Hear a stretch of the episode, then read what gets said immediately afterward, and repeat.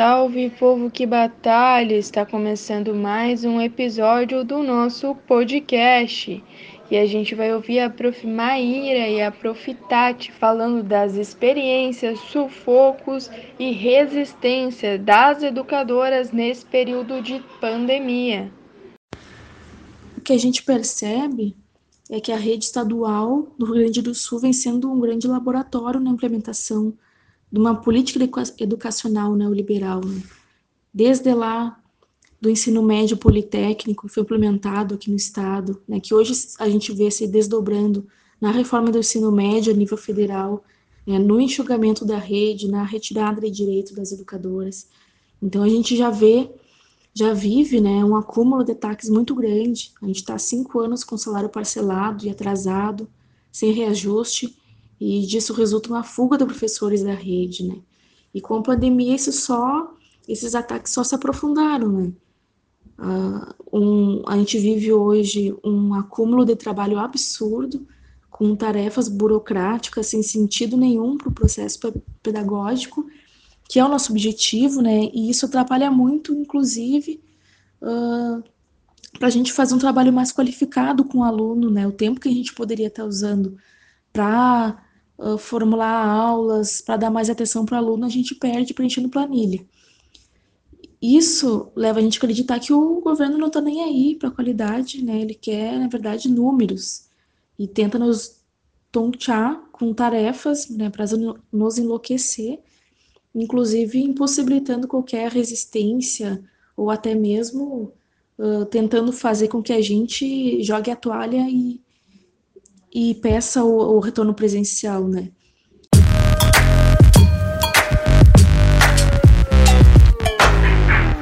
Então, meu nome é Tatiana, sou professora de dança na Universidade Federal de Santa Maria.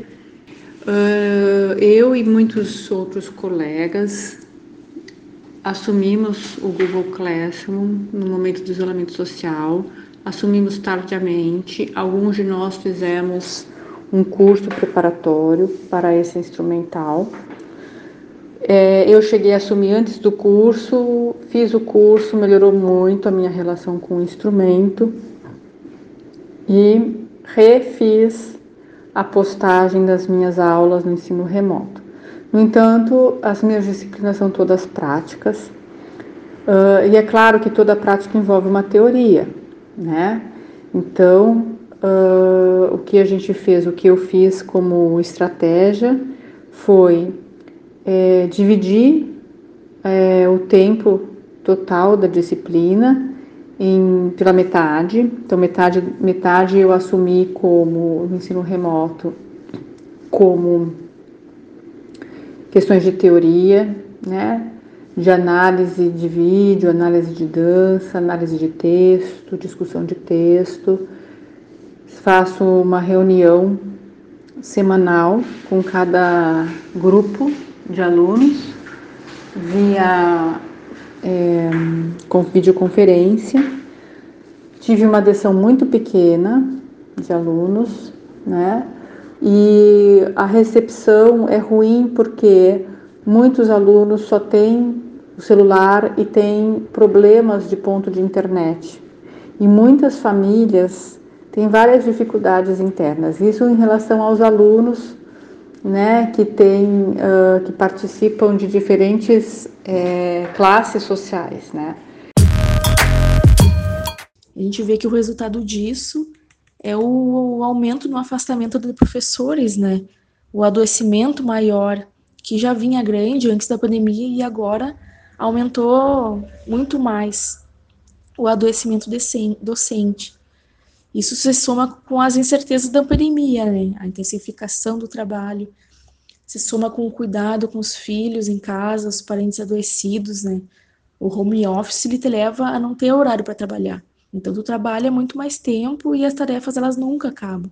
Eu que estou numa classe social estável, docente, tenho problemas com ponto de internet às vezes, tenho problemas com duas filhas fazendo ensino remoto, ao mesmo tempo em que eu estou oferecendo ensino remoto, e mais o meu marido que também trabalha no computador com ensino remoto.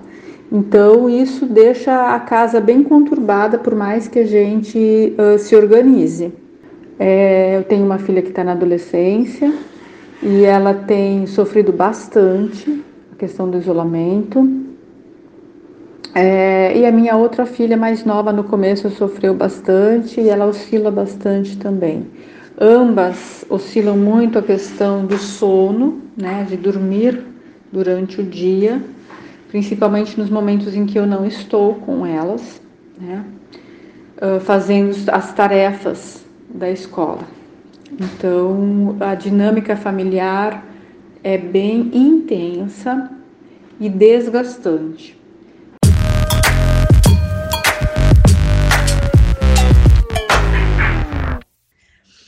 Sobre a preparação para esse tipo de trabalho, a gente teve alguns cursos mas esses cursos eles foram ofertados na base da pressão, né? Então existia uma ameaça, se tu não fizer o curso, tu vai sofrer retaliação, seja no desconto do salário, na falta ou até mesmo na demissão de contratado.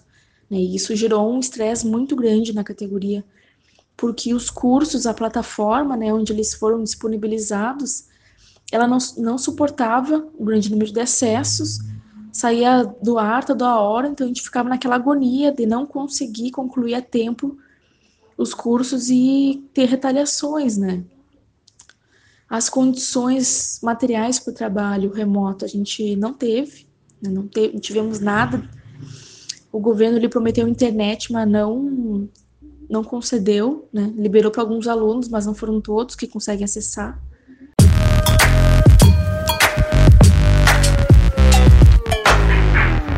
Também o isolamento e a maneira como a gente está lidando com isso uh, faz com que as distâncias aumentem, porque a realidade que eu vivo não me permite saber da realidade do, do meu estudante. Uh, a, a adesão que eu tive dos estudantes foi mínima, de mais né, de 25 alunos, foram quatro alunos que aderiram ao ensino remoto. É, então é uma situação quase que desesperadora, assim.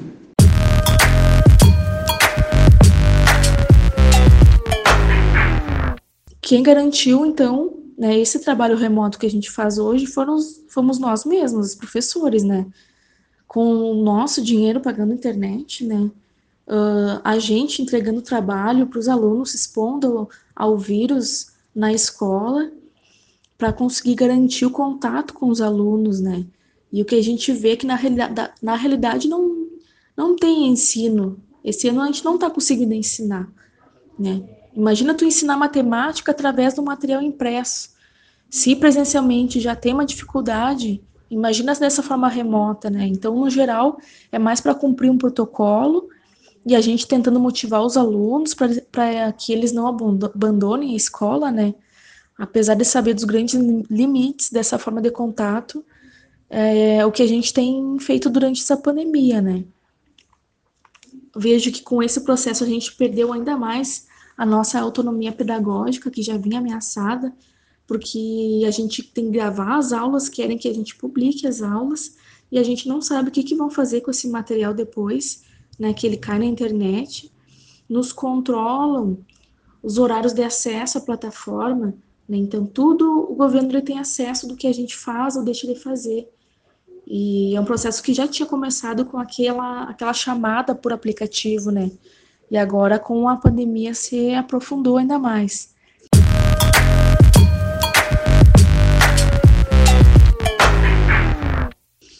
As ações que o Estado fez durante a pandemia foi assim um descaso total e um desconhecimento da realidade das comunidades, né? Porque a gente sabe, por exemplo, assim, que o alimento é o que leva muitos alunos para a escola. Nesses nove meses da interrupção da aula presencial, o governo passou uma, duas vezes cesta básica para as escolas, né, para a gente repassar para as famílias carentes. E não mandou para todo mundo ainda os EPIs recém agora, nove meses depois, estão começando a chegar na escola. Então, tudo que de material que, que a gente trabalhou até agora foi pago do, do nosso salário, foi pago do nosso bolso. né, internet, material, computador. O governo não está nem aí se o nosso computador é velho, se o nosso computador estragou e a gente não tem dinheiro para arrumar porque a gente mal consegue sobreviver com esse salário.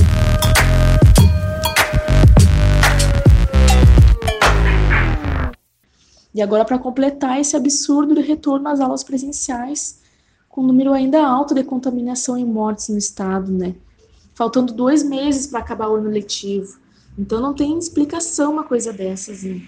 A gente vai ficar dois meses dentro das escolas, com medo, tentando garantir os cuidados e distanciamentos entre os alunos, algo impossível para a criança, ainda mais com essa estrutura precária a falta de profissionais que já existe desde muito antes da pandemia.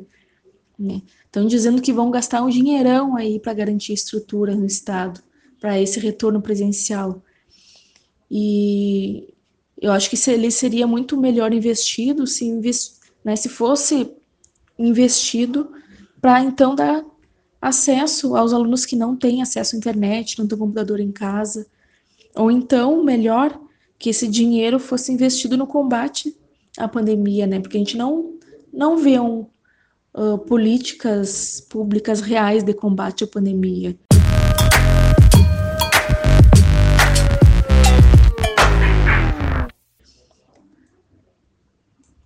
Frente a isso, a nossa categoria ela vem se mexendo, né? Eu acho que um elemento importante foi os 60 diretores de escola de Porto Alegre que trancaram o pé, assinaram o documento dizendo que não tem condições de voltar presencial. E é isso, disseram não vamos voltar. E pronto. E eu acho que é isso que a gente tem que fazer. A gente está na escola, a gente sabe qual é a realidade desse lugar, mas o governo nos ignora, né? A maioria dos pais não quer a volta presencial e a gente vai ter que fazer a nossa voz ser ouvida, né? E várias escolas estão se movimentando nesse sentido. A gente vê que a categoria está meio acuada, né? Porque a gente teve um corte do, do salário da última greve, mas eu acho importante de situar que se teve um erro na condução do fim da greve, né? Que levou, contribuiu para o corte desse ponto que foi a volta da greve sem um acordo de greve com o governo. Então a gente voltou a trabalhar, recuperou as aulas com base na promessa de que o governo iria nos pagar, né? Então agora a gente precisa se recompor depois disso tudo, avaliar nossos erros, né, nossos acertos para qualificar a nossa ação e se mobilizar e impedir esse absurdo do retorno presencial agora que representa uma ameaça à vida dos alunos, da comunidade escolar como um todo e principalmente das educadoras. O governo quer nos dar isso de presente, de dia professor. E eu acredito que a nossa categoria ela vai se levantar de novo. Né? Viemos sofrendo há tanto tempo e a gente sempre se levanta.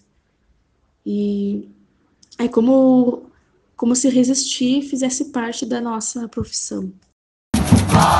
De